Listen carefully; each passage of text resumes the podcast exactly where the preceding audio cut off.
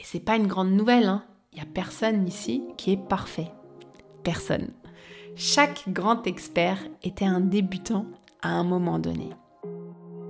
Bonjour, je suis Nathalie et tu écoutes le podcast Business of Yoga.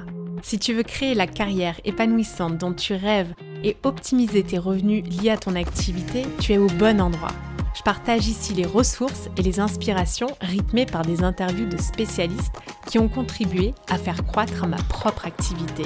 Bref, le guide que j'aurais rêvé qu'on me donne quand je me suis lancée dans l'entrepreneuriat il y a seulement quelques années. Je synthétise pour toi les outils que j'ai appris via des guides simples et accessibles. Et si tu passes à l'action grâce à une technique, un conseil ou une idée, alors c'est gagné.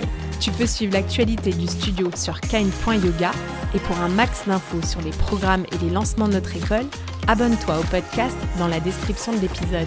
Bonne écoute Hello à toi et bienvenue dans le nouvel épisode du podcast.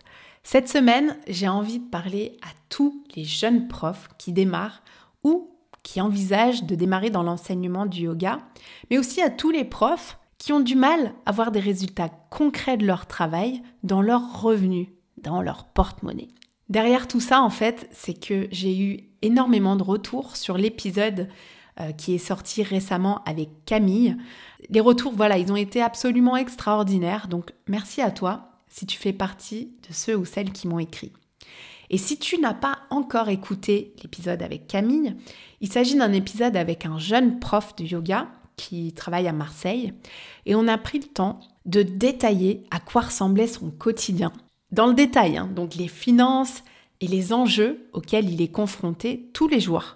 Il a partagé avec nous hein, les stratégies qui lui ont permis d'arriver là où il est aujourd'hui, après deux ans, pour enfin trouver ben, un équilibre qui lui convienne et surtout un équilibre qui lui apporte de la joie.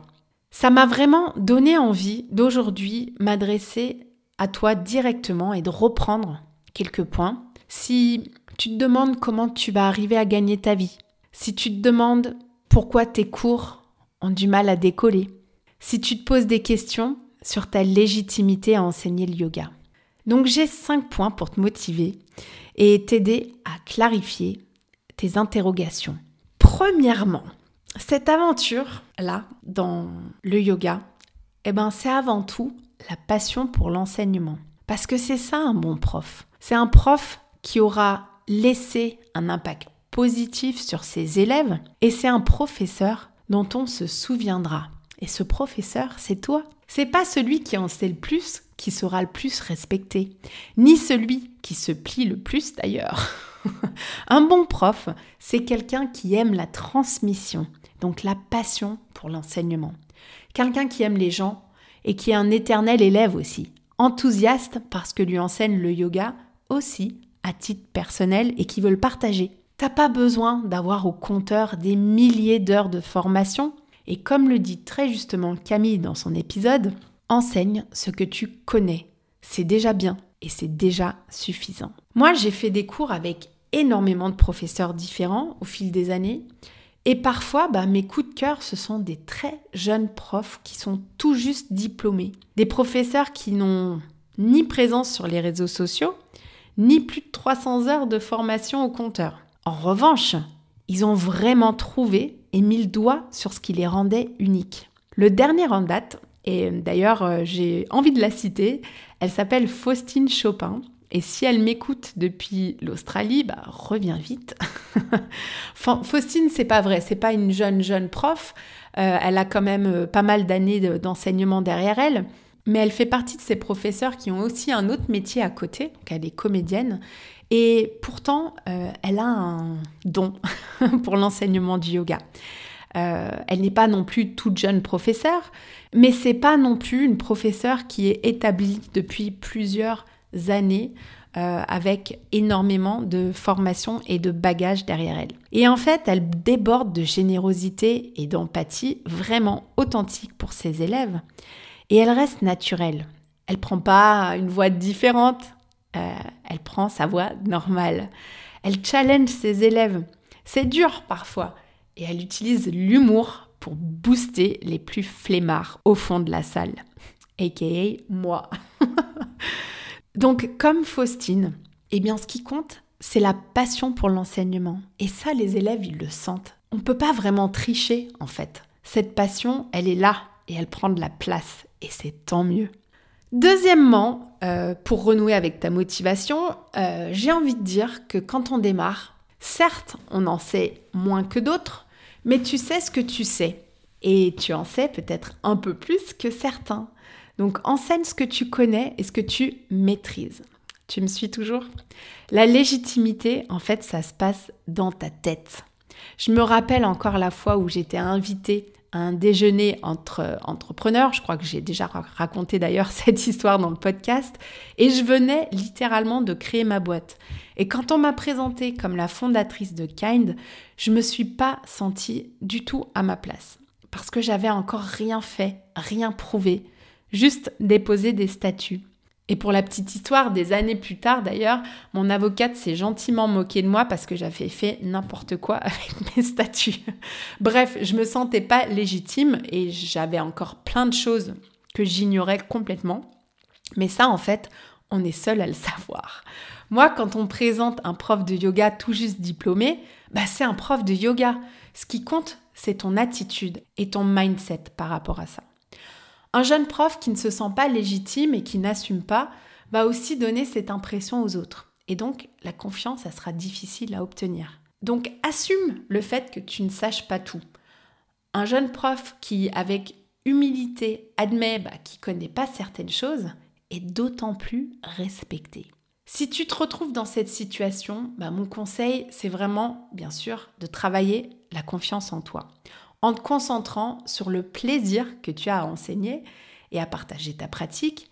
Et au bout d'un moment, bah, ça n'a pas besoin d'être très compliqué. Hein. Si tu ne sais pas, bah, admets-le. Et si tu te trompes, prends-le avec humour et humilité. Les élèves t'apprécieront d'autant plus que tu leur permets de voir ta vulnérabilité qui est sincère et c'est pas une grande nouvelle, hein. il n'y a personne ici qui est parfait. Personne. Chaque grand expert était un débutant à un moment donné. Oui, allez, je répète. Chaque grand expert était un débutant à un moment donné. Troisièmement, pour booster un petit peu ta motivation, c'est que bah, la réalité du secteur, c'est que si tu es prof de yoga ou professionnel du yoga, il y a de fortes chances que tu sois entrepreneur aussi. Donc maîtriser l'art de l'entrepreneuriat, c'est aujourd'hui une carte indispensable. Ton salaire, bah, il tombe pas systématiquement à la fin du mois si tu ne fais rien. C'est donc ta responsabilité de faire en sorte que ça fonctionne pour toi. Les compétences à développer sont donc 1. La compréhension de l'articulation de ton chiffre d'affaires. 2. Le développement d'une communauté et d'une base d'élèves fidèles. 3. Savoir promouvoir tes cours avec les outils actuels. Quelque part, il faut être prêt à suivre son obsession, donc sa passion, et développer une connaissance unique aussi sur l'entrepreneuriat qui, avec persévérance, paiera. Je dédie d'ailleurs beaucoup d'énergie à aider les professeurs et les porteurs de projets sur cet aspect-là via le coaching privé ou mon programme en ligne Business of Yoga qui est actuellement sur liste d'attente. Voilà. Donc troisièmement, je répète, l'art de l'entrepreneuriat, apprends à le maîtriser. Tu verras que ça fait une énorme différence. Quatrième point, pour ta motivation, ben, il faut que tu arrives à communiquer aux autres qui tu es et ce qui rend ton enseignement spécial. Et sur ce dernier point, ben, c'est avant tout une réflexion personnel. Je dirais qu'il faut bien se connaître et arriver à mettre des mots dessus. On parle beaucoup euh, de la fameuse niche, et c'est vrai que si tu en as une très spécifique que tu maîtrises super bien, comme le handstand, euh, la souplesse euh, ou un certain style de yoga, bah tant mieux. Sans hésitation, c'est une grande force. Mais on n'a pas tous besoin d'avoir une ultra niche.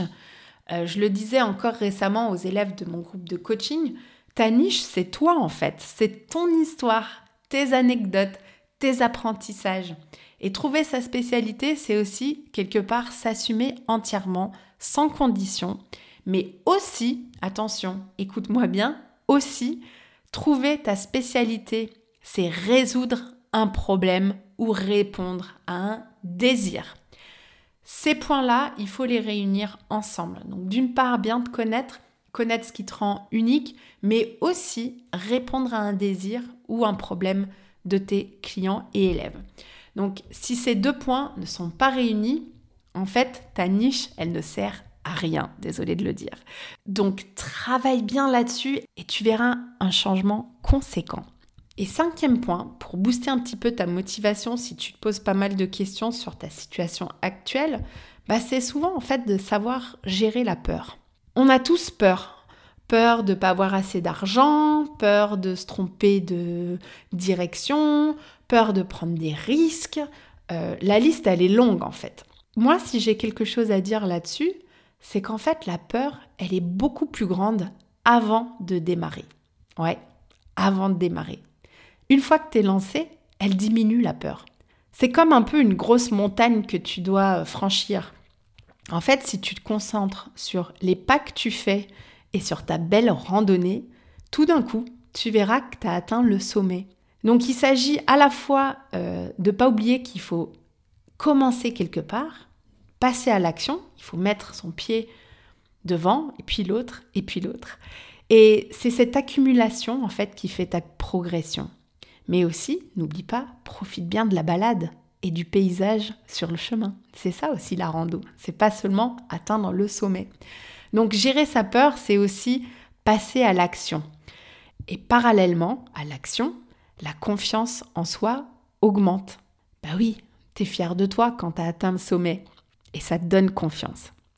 C'est un petit bénéfice en nature, en bonus. Alors ce message, je te l'adresse aujourd'hui si tu as besoin de l'entendre. La transmission du yoga, c'est extraordinaire et c'est formidable. Tu mets ta contribution à aider les autres euh, à se sentir bien et c'est une mission de vie extraordinaire. Donc garde les yeux sur ta mission. Notre secteur, il est en pleine croissance. Il y a des opportunités qui sont à venir. Donc accroche-toi, persévère, apprends et continue. Allez, je récapitule les cinq points qu'on a vus ensemble aujourd'hui pour te motiver, c'était ça le but hein, quand même. Passion numéro un et obsession dans ton domaine, ça mène au succès. La légitimité, deuxièmement, c'est un mindset. 3. Accepte et assume de vraiment devenir un entrepreneur. 4. Sois clair sur qui tu es et sur ce que tu partages. Il faut que tu mettes le doigt sur ta spécialité. Et 5. Utilise l'action pour diminuer la peur. Allez, c'est la fin. J'espère que cet épisode t'a fait réfléchir à quelque chose pour ta propre activité. Est-ce que toi aussi, tu te poses des questions sur ta carrière, ta légitimité? Est-ce que tu doutes de ta réussite future? Si oui, garde le focus sur ta vision, sur ta passion, ne lâche rien, continue. C'est à ton tour de jouer et comme d'habitude, je te souhaite une très très belle journée. Merci d'avoir écouté cet épisode. J'apprécie tout particulièrement les retours et les commentaires sur ce qui t'a été utile ou non. Laisse-moi un petit mot et une note si cet épisode t'a plu. Le must, c'est de partager ce podcast avec une personne à qui ça pourrait être utile. Ça fait vraiment une énorme différence pour mon travail que tu prennes ce temps. Je te donne rendez-vous la semaine prochaine et d'ici là, suis ton intuition et prends une action qui te rapprochera un pas de plus vers ce pourquoi tu es là.